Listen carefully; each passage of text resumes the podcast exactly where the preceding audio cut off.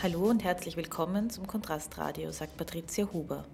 John Lenzmann und seine Organisation Momentum haben Jeremy Corbyn vom linken Außenseiter zum populären Labour-Vorsitzenden gemacht. In der neuen Folge unseres Podcasts erklärt er uns wie. John Lenzmann ist nur wenigen bekannt. Dabei ist er einer der einflussreichsten Menschen der britischen Politik. Als Kampagnenchef von Jeremy Corbyn hat er wesentlich zu dessen Wahl als Labour-Vorsitzenden beigetragen. Ein beinahe unmöglicher Sieg. Seither sorgt Landsman mit der politischen Organisation Momentum dafür, dass Corbyn trotz harscher Gegnerschaft in und außerhalb der Partei erfolgreich im Amt bleibt.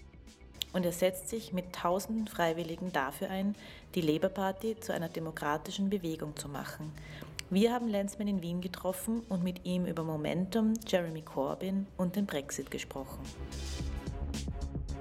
Was genau ist eigentlich Momentum, wollen wir von John Lenzman wissen. Momentum ist aus der ersten Vorsitzwahl von Jeremy Corbyn im Jahr 2015 entstanden, erklärt er. Damals wollten sie vor allem die Daten von Leuten sammeln, die die Ziele und Werte der Corbyn-Kampagne unterstützt haben. Sie wollten eine Brücke sein für Menschen, die Corbyn gut gefunden haben, sich aber noch nicht vorstellen konnten, der Labour Party beizutreten. Als Corbyn dann wirklich Vorsitzender der Labour Party wurde, hat das die Organisation völlig verändert, sagt Lensman. Zunächst ging es darum, dass Corbyn auch wirklich Parteivorsitzender bleibt. Ihm sind ja viele Widerstände in der Partei entgegengeschlagen, die lange Jahre von Tony Blair geprägt war. Labour hat zwischen 1997 und 2010 fünf Millionen Wähler verloren, betont Lensman, vor allem aus der Arbeiterklasse. Die will Momentum jetzt zurückgewinnen. Momentum grew out of Jeremy Corbyn's first leadership campaign. Um, from the beginning of that campaign, we intended to uh, use it to collect uh, data on people who supported the aims and objectives of the campaign. It supported Jeremy's candidacy, but supported the politics behind it.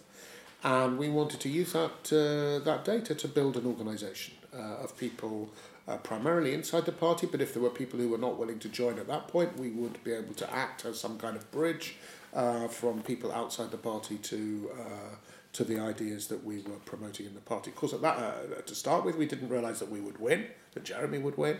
Um, when it became clear that uh, Jeremy would win. That uh, really changed the nature of the organisation that we uh, needed to build. Uh, and we needed to focus on, uh, you know, once he'd won, on keeping him there, uh, because we knew that from the beginning he would face lots of opposition. Um, you know, a lot of people would be deeply shocked. they'd be deeply resistant to change. Um, you know, they, I think even today, three years on, um, many people have not really, uh, you know, many people who were ministers in, uh, you know, the, the governments of, of Tony Blair and Gordon Brown, uh, you know, have not understood why they lost. Um, and, you know, the extent to which, uh, well, I think, I think Gordon Brown understands more. Uh, you know, he recognised, you know, for example, in the speeches that he's made uh, in the last month, he has made clear that the world has not learned the lessons of the 2008 crash uh, and that we're facing another crisis. And so I think he has more understood, but Blair has not understood at all. Um, and you know what the leadership election in 2015 showed was that there was almost no support in the Labour Party for, for the policies of Blair, actually. Um, you know, I, I, I think that was true even when he was leader. Uh, even when the party was much smaller, uh, you know, in reality, uh, members of the party were not in, in favour of uh, privatising the National Health Service or uh, going to war in Iraq. Um, you know, they, they wanted social democratic policies. Um, but they were loyal to leaders. They wanted to win elections. And, you know, they'd had 18 years of, of Conservative government and they wanted to have a Labour government. And Blair was good on the television, you know, he was good at the soundbite. Uh, he was a good communicator. But over time, he alienated people, uh, big time. Um, you know, particularly with the Iraq War. But actually, uh, as I think we're seeing more now, and this explains things like Brexit. Um, uh, you know, people, a lot of working class voters felt left behind, and, and during the course of, of those new Labour governments, uh, as they were called, um, they uh, alienated a lot of working class voters, uh, five million actually, uh, who voted for Blair in, in 1997, but had been lost by uh, 2010 when Gordon Brown lost. And they voted for the Tories, or um, they uh, many of them didn't vote. Um, some of them voted UKIP, Uh, a few of them voted Tory, but uh, you know, a lot, a lot of working class voters, you know, it's a it's a big uh, adjustment to vote Conservative. Uh, unfortunately, I think some of them now are voting Conservative. Uh, I think with the decline of uh, UKIP, you know, some who had previously voted Labour moved to the Conservatives, but we also won some back, uh, which is good, um, but not enough to not to lose some seats in 2017, even while in the north of England and the Midlands, while at the same time we were winning a lot of seats in the south that we'd never won before. So you know there there is a uh, you know it, it seems to me that the tremendous inequalities in Britain and you know and, and elsewhere uh, and uh, the effects of globalization have um, shifted uh, allegiances to political parties and unfortunately uh, in Britain as well as everywhere else in, in, in Europe, including Austria, has forced some working class voters to the far right. In Britain's case, that meant UKIP, uh, and you know, and then some of them to the Tory party, which is now a much has moved a long way to the right. Bei seinen Auftritten jubeln Jeremy Corbyn tausende junge Menschen zu. 500.000 Mitglieder hat die Labour Party durch ihn gewonnen. Wie funktioniert das Phänomen Jeremy Corbyn, wollen wir von Lenzman wissen. Der größte Faktor ist nicht Jeremy Corbyn, es ist die Politik, sagt Lenzman. Corbyn ist weder besonders charismatisch noch rhetorisch übermäßig begabt. Er ist einfach ein Avatar, sagt Lenzman. Er ist die Galionsfigur einer alternativen Politik, Und diese alternative Politik ist die konsequente Zurückweisung des Neoliberalismus. Yeah. yeah. Well, first of all, the biggest factor is not Jeremy Corbyn, but the politics. You know, it, it's not a trick. You know, we didn't win just because we were good at social media or, uh, you know, Jeremy Corbyn has a fantastic charisma and personality. That's not about. That's what I want it's about. In many ways, Jeremy Corbyn is an avatar. You know, he's. Uh, Uh, you know, he is just the, the, the figurehead for a different politics. And the different politics is a rejection of, of neoliberalism. You know, it's a, it's a uh, you know ending the you know the consensus around neoliberalism, which unfortunately has dominated the uh, you know world economic thinking and politics for uh, you know the last uh, you know thirty five you know almost forty years. But what's the big difference between Corbyn and like Ed Miliband? Because Ed, Ed Miliband tried that too, maybe, but it wasn't that consistent or that. Uh, I think Ed Miliband, you know, in his heart, he wanted to make a change, and he realised that he needed to make a change, but he didn't manage to pull it off. Uh, and uh, in particular, his uh, shadow chancellor Ed Balls, um, uh, you know, shadow finance minister, uh, uh, he uh, he would not break with his past. I mean, when he had stood against Ed Miliband in 2010 for the leadership, he actually made a very good uh, speech at Bloomberg's in London, uh, in which he, uh, you know, he, he, he, it was a Keynesian speech. It wasn't a Marxist, you know, it, was Keynesian. Uh, but you know, Keynes was, uh, you know, Keynesianism was radical in 2010. Um, I mean, I think uh, you know, there was a moment after the 2008 crash when Time magazine had a picture of Keynes on its front cover and suggested maybe there was new life uh, for Keynes, but uh, actually it didn't amount to anything. There was no break in the consensus. Every economics department uh, in Britain, uh, you know, is uh, a neoliberal economics department. Um, you know, the only heretics in the world of economics in Britain, and I think in many other countries as well, are not in economics departments, they're in geography departments or business school or you know something else. Uh, uh, they're not in mainstream economics departments, which are obsessed with uh, kind of neoliberal uh, economics and modelling and, mathematical models, which are frankly uh, now extremely divergent from the real world. Uh, and um, but no one was prepared to say this. You know, Ed Ball said it once at Bloomberg's, but then stopped saying it and went back to his old self. He for whatever reason he felt he could not break. And so, um, six months before the 2015 election, which you know when Ed Miliband was still leader, I went along to um, the policy forum of the Labour Party, which had its final session before the general election, and so it was deciding policies which people assumed would go into the manifesto. And we wanted to go there in order to propose a very simple thing, which was that if there was a Labour government, as we then expected, um, that it should introduce an emergency budget uh, for jobs and growth uh, rather than austerity. But uh, they were determined to stop it because they were not willing to break with the uh, with the austerity, consensus about austerity. You know, they wanted to propose uh, a kind of austerity light uh, in comparison with the, the Conservatives' you know, heavy austerity. Uh, but uh, you know, that wasn't good enough. And we were allowed only one minute to move our motion. And Ed Balls, to be fair, only had one minute to reply. So we were allowed a two minute debate about austerity now. You know, that, that, is, that is the only, uh, and, and the trade unions, uh, who were given many concessions about workers' rights and you know good things, were given those concessions on condition that they voted against our motion. So we were overwhelmingly defeated. And yet, when, when Jeremy Corbyn got onto the ballot paper, long before anybody thought that he could win, um, you know, because he was unlike other politicians, he answered questions directly. You know, he, most politicians never answer questions. Um, he, uh, you know, he and, and he talked about uh, austerity being a choice, not a necessity, and he talked about alternatives and uh, you know transformative policies which um, people had not, you know, many people had not heard before. I mean, anyone, you know, under about forty five had never heard such things uh, because there had been no voice for the left in Britain in that time. You know, Jeremy Corbyn and John McDonnell were on the front be- were on the back benches, but no one ever you know, uh, you know, maybe once every two or three years they would get uh, five minutes on a late night uh, news broadcast, but uh, the public had not heard what they what they thought, and so uh, it was new and refreshing, and it was a politics of hope, uh, and you know that's what people wanted to hear. Uh, and that's why they came out in such large numbers and uh, paid you know, about under four euros in order to vote in the election for leader. And that's, you know, they queued to get into buildings to hear him speak. And uh, it was that phenomenon that led to his victory and to the creation of momentum.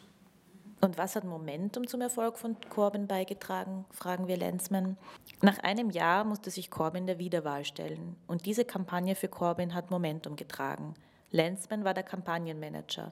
Jetzt will Momentum die Partei demokratisieren. Sie wollen eine Partei, die von ihren Mitgliedern geführt wird. Denn wenn eine halbe Million Menschen in die Partei kommen, sagt Lenzmann, haben die eine enorme Kraft. Sie wissen am besten, wie es in ihrer Region läuft, was an ihrem Arbeitsplatz fehlt. Sie können der Labour Party sehr dabei helfen, die politischen Ziele zu formulieren und die Kandidaten auszuwählen, betont Lenzmann. Well, um it was always uh, intended to. It was always you know uh, intended to support the Labour Party, particularly after Jeremy Corbyn had won. Um, but we had to first of all uh, retain him in that position, defend him against the attacks that he faced, including after a year uh, another leadership election, which was actually run by Momentum. You know, I was the director of that campaign, and uh, uh, you know, and it was that campaign that, that ensured that you know now everybody recognises that he is going to be leader for as long as he wants to be leader. Um, but we also had to democratise the party because um, uh, you know we we're trying to change the party. We want a different kind of politics, and that requires a different kind of party. And we don't just want to replace uh, I mean, Blair, Blair established a, a, very authoritarian party structure, very much top down. There was no democracy. Blair decided the policies. Uh, you know, Blair chose the candidates and managed to find ways of imposing them on, on local parties. Um, you know, Blair was in complete control of the party. And we don't want to just re- replace a right wing authoritarian regime with a left wing authoritarian regime. You know, we want a members led party because, you know, we've had, you know, if you bring over half a million members into the party, um, you know, they are very powerful. You know, they are a weapon for communicating our ideas uh, and persuading people of the politics. And you know, because they, you know, half a million people can have millions of conversations over their, over their, over the fence to their neighbours. You know, in their communities, in their workplaces. Uh, and you know that's how we will win. And uh, but you know they need to uh, feel um, empowered. You know they need to feel some ownership of what the party is doing, and so you need to listen to them and trust them. They know what their communities are like. uh, what people think, what their workmates uh, think. Um, you know, so they are in a good position to uh, help form our policies and choose our candidates, and that's what we've got to do. And you know, if, if Corbyn is in government, you know, we will need a party that is supportive. The uh, Corbyn government will also come up against obstacles. You know, in the same way, I hope not as badly as, as Syriza in Greece uh, you know, have faced tremendous obstacles. I mean, they, I think, were they were insurmountable those obstacles. But it's very important when you face such such problems that you have the support of a party. You have campaigns in the community to retain public support for the government. Uh, so that's a that's another task. And then finally, you know, when uh, at some point Jeremy Corbyn will go, we want to keep uh, the a voice for the for the things that he he has stood for and ensure that we have candidates for the leadership and if, if, if and okay maybe we may, will not necessarily win that, that candidate but but we will still be able to carry on and retain all of these hundreds of thousands of people in the party campaigning for what we believe. Und wie hat die Momentum-Kampagne für Corbyn ausgesehen, wollen wir wissen. Momentum hatte viele lokale Unterstützer, die ehrenamtlich und spontan gearbeitet haben. Sie haben Veranstaltungen organisiert für Corbyn oder gegen den Krieg in Syrien oder für leistbares Wohnen.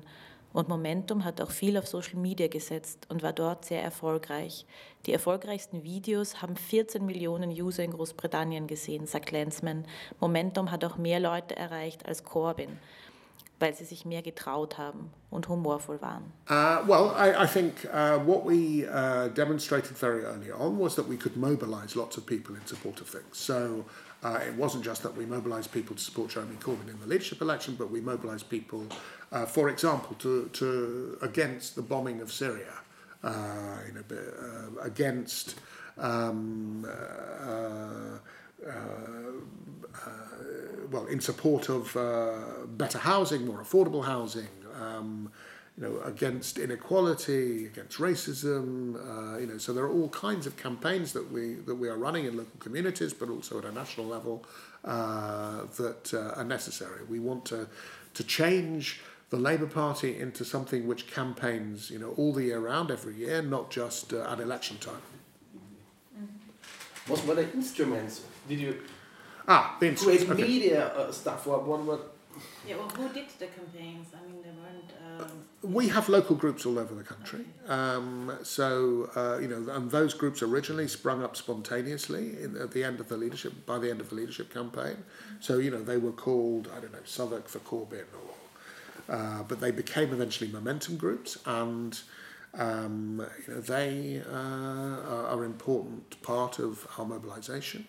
Uh, but you know we have a very big database. You know we, we use email, we use social media. You know increasingly we're using social media advertising as a, as a good means. Though uh, you know we have a video team. Um, you know we produce uh, videos that are seen by lots of people. They're shared organically. They're not just pushed by by spending money or giving money to Facebook. Uh, um, you know they're they're shared organically. So at the 2017 election campaign, for example. Um, you know, we our videos were seen all the way through by uh, one in three Facebook users in Britain. Um, you know, the biggest audience we had for a video was uh, just under 14 million. Um, you know, so we were getting much, you know, compa- compared with how many followers we have, we were getting much bigger penetration than Jeremy Corbyn's own uh, uh, or the Labour Party's own uh, social media feeds. Uh, and that's because uh, in some ways it's easier for us. You know, we can be we can take bigger risks. We can, you know, we, we use humor a lot, uh, and you know, we aim to make videos that go viral. Uh, so that's what we do, and that is an important skill. But you know, we have a media opera, um, um mainstream media operation. You know, PR operation.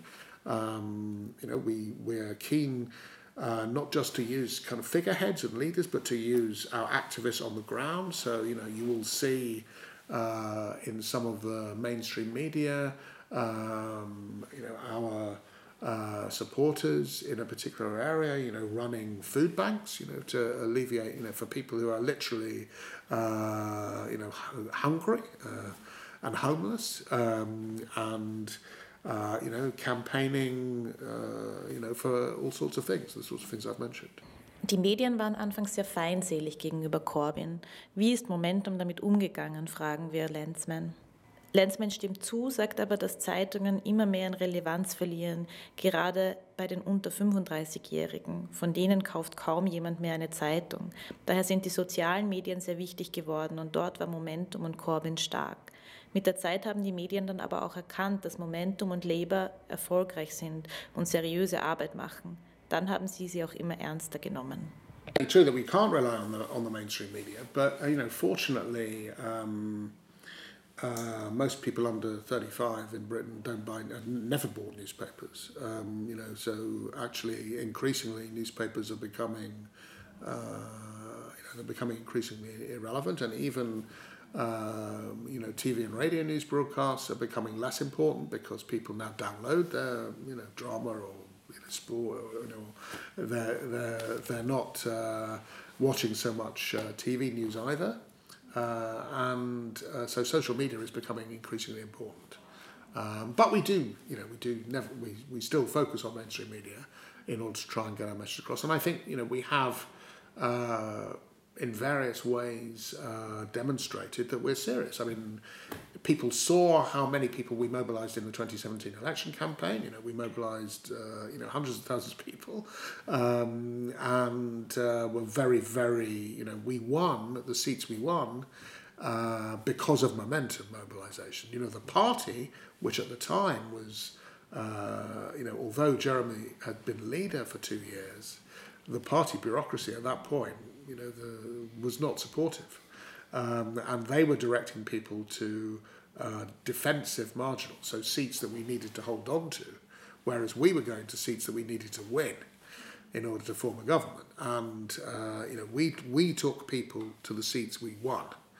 You know, the party was taking to the seats, taking people to the seats where we had enormous majorities and didn't need to take people, didn't need more campaigners. You know, so they were misdirecting people we were directing people to the right places. We were being ambitious because uh, we wanted to win. Um, and uh, so people, you know, the media know that, uh, and they, you know, they know that we've been successful, and therefore we are taken a lot more seriously. Also, um, if you go to, uh, you know, we've run uh, recently in Liverpool, but we've run them before that as well. At our conference, we ran uh, our own uh, fringe festival uh, of debate and ideas called the World Transformed, at which you will, you know, which which everybody recognises as being, uh, you know, innovative, uh, pluralist, you know, lots of discussion and debate about new ideas, and uh, you know that is the first time we've had proper debate at Labour Party conferences.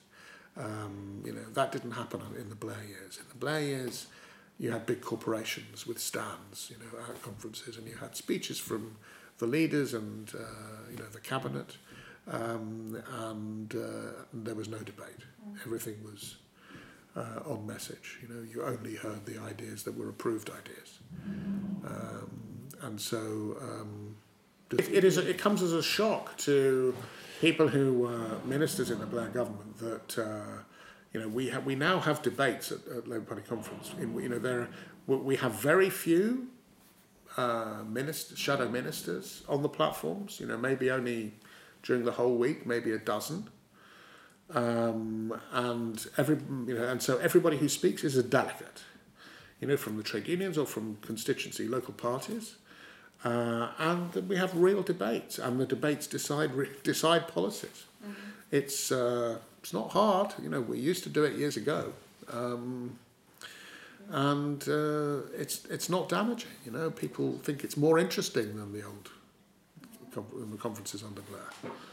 Um, and we have democratized the party. You know, at this uh, recent uh, party, we decided a new process which would make it much, you know, to, to give us much more control over who the candidates are. So that, uh, you know, if uh, just one third of the branches in a, in a constituency decide they want to have a selection in which they interview lots of candidates to be their candidate for the parliamentary election, they can do that. Um, and so, you know, MPs feel a bit nervous, but actually, if they're a good MP, if they respect their members, if they work hard, they have nothing to fear. But if they, because people on the left don't like sacking people, you know, they don't like. Uh, even MPs they are not entirely agree with. You go out campaigning with them every weekend. Um, you get to know them. You know their kids. You know you you, you don't want to sack them. Um, and so, but you know, so I think, and, and so what that will achieve, mm, it won't so much remove people, although there will be some people who will who will stop being MPs and will get new candidates. It will make them more accountable, more responsive to, to what the parties want, and, and that is important. You know, if you've got if you've got half a million members, you've got to trust them to pick the candidates. You can't. Uh, they've got to feel ownership of the party. It's their party. It's, the party does not belong to members of parliament. Wie ist das mit dem Antisemitismusvorwurf gegen Corbyn und seine Unterstützer? Gibt es ein großes Antisemitismusproblem in der Labour Party, ein größeres als in anderen Parteien? Natürlich gibt es Antisemitismus in der Labour Party, sagt Lenzman. Es gibt Fälle von Holocaustleugnung, oft verbunden mit anderen Formen des Hasses wie Homophobie. Das sind ein paar wenige Leute, aber man muss es dennoch ernst nehmen. Ein noch größeres Problem sind aber die unbewussten Vorurteile, wie Lenzman erklärt. Momentum setzt daher auf politische Bildung und Bewusstseinsarbeit. Das ist die beste Art, um gegen den Antisemitismus zu arbeiten. Uh, well, uh, there is no doubt there is real anti-Semitism. I see cases of you know Holocaust denial, and uh, very often it's mixed with other kinds of hatred like misogyny and homophobia. Um, and uh, so there absolutely are real in cases the in the Labour Party. Yeah. I mean, not oh, vast numbers, yeah, you know, small numbers, but serious anti-Semitism. All the world is. Yeah, yeah, and and you know, it's it's everywhere. You know, I mean, well, you know, it's it's um, there's more in the Tory Party, I'm sure. Uh, you know, but there are at a low. level. I mean, actually, in in Britain, uh, you know, the, the research evidence is that Britain has the lower, lowest level of, of anti-Semitism in Europe, actually. Uh, but uh, um, you know, it's still there uh, in small numbers. Uh, but I think there's there's you know the the issue in the the bigger issue in the Labour Party is not real anti-Semitism, but some I think unconscious bias, like there like there's unconscious bias of other sorts. Uh, you know, which is why if, if you're recruiting people, you get sent on training courses so that you you, are, you recognise your unconscious bias against, you know, uh, and and you overcome it. Uh, and I think it's the same actually. Um, uh, and uh, sometimes people use language inappropriately, so they talk about Zionism as if it was, uh, you know, the ideology of Netanyahu, whereas, you know, Jews in Britain, uh, I'm Jewish, my, you know, my, my mother is now dead, you know, was would have called herself a Zionist, uh, but she was not ideological. She just thought there should be a Jewish state as a kind of insurance policy. Um, you know, she wasn't responsible for you know the the the terrible discrimination against Palestinians, you know the nation state law, the um, you know so Zionism is not the same, you know, for everybody. You know, some people mean very different things when they talk about Zionism, and so your language can be inappropriate, and, and sometimes people use Zionist to essentially mean Jew, and that's uh, that is anti-Semitic if you start doing that, and. Uh, you know, Jew, you cannot hold all Jews responsible for what happens in Israel for what the current Israeli government does, or even the government of Ben Gurion in 1948. Um, so uh, uh, I think uh, it is probably worse in, in, in the Tory party. Um, but uh, and, and there are certainly other forms of racism which are much worse in the Tory party. Islamophobia in the Tory party is a serious problem. Um, and uh, whereas in the Labour Party, I think it's uh, it's not a serious problem. well I'm not saying there is no problem I mean there are still some prejudices against uh, uh, you know particularly more uh, orthodox more religious uh, Muslims but uh, well, it's nothing like the problem it is in the, in the Conservative Party and what are you doing against it? sorry what are you doing against anti-Semitism uh, well, education, e- education and training. No, well, well, so education and training is the way to remove to deal with unconscious bias. Uh, and so we are doing, we've done videos, um, and uh, uh, you know that that is the way to deal with most of the uh, of the anti-Semitism that does exist. Um, but uh, of course, there are people who exploit it. You know, I mean, because in politics that is what happens. You know, if you if there are things that your opponents do, you exploit it, and so there is there are allegations of uh, anti-Semitism which are used against Corbyn, right, by Tories or by Blairites in the Labour Party. But, but it seems to me that if people make accusations that are valid, then you have to deal with them, whoever they're from, however, whatever their, their uh, uh, motivation. You have to deal with serious accusations. Und wie wird Labour mit dem Brexit umgehen? Lensman nennt das eine kreative Ambiguität. In ehemaligen Bergbaugegenden und Küstenorten gibt es einen fast nihilistischen Ärger über die politische Elite. Sie haben das Gefühl, dass sie vergessen wurden. Bewohner in großen Städten wie London haben trotz der Ungleichheit zumindest gewisse Vorteile von der globalen Ökonomie. Aber kleine Städte in Arbeitergegenden haben tatsächlich sehr wenig davon. Und das sind Gegenden, die Labour-Vertreter im Parlament haben.